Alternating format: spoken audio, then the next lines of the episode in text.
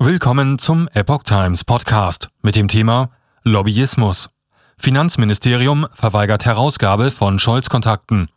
Ein Artikel von Epoch Times vom 18. Februar 2022.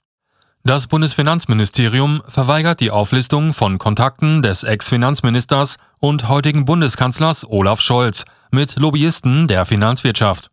Die Behörde hat eine Anfrage nach dem Informationsfreiheitsgesetz durch eine Tochtergesellschaft der Bürgerbewegung Finanzwende abgelehnt.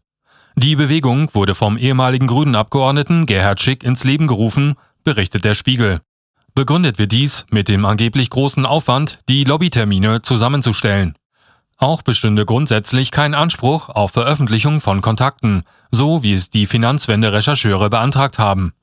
Dieser Anspruch sei auch in den Beratungen des Gesetzes für ein Lobbyregister abgelehnt worden. Der Argumentation der Finanzministeriumsanwälte folgte auch das Verwaltungsgericht Berlin.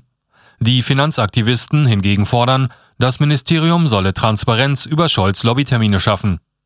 Stattdessen wird eine fadenscheinige Ablehnungsbegründung nach der anderen vorgebracht, sagte Finanzwende-Kampagnerin Lena Blanken. Offensichtlich wolle das Ministerium die Informationsfreiheit untergraben. Scholz steht für seine Rolle beim Zusammenbruch des Finanzdienstleisters Wirecard in der Kritik.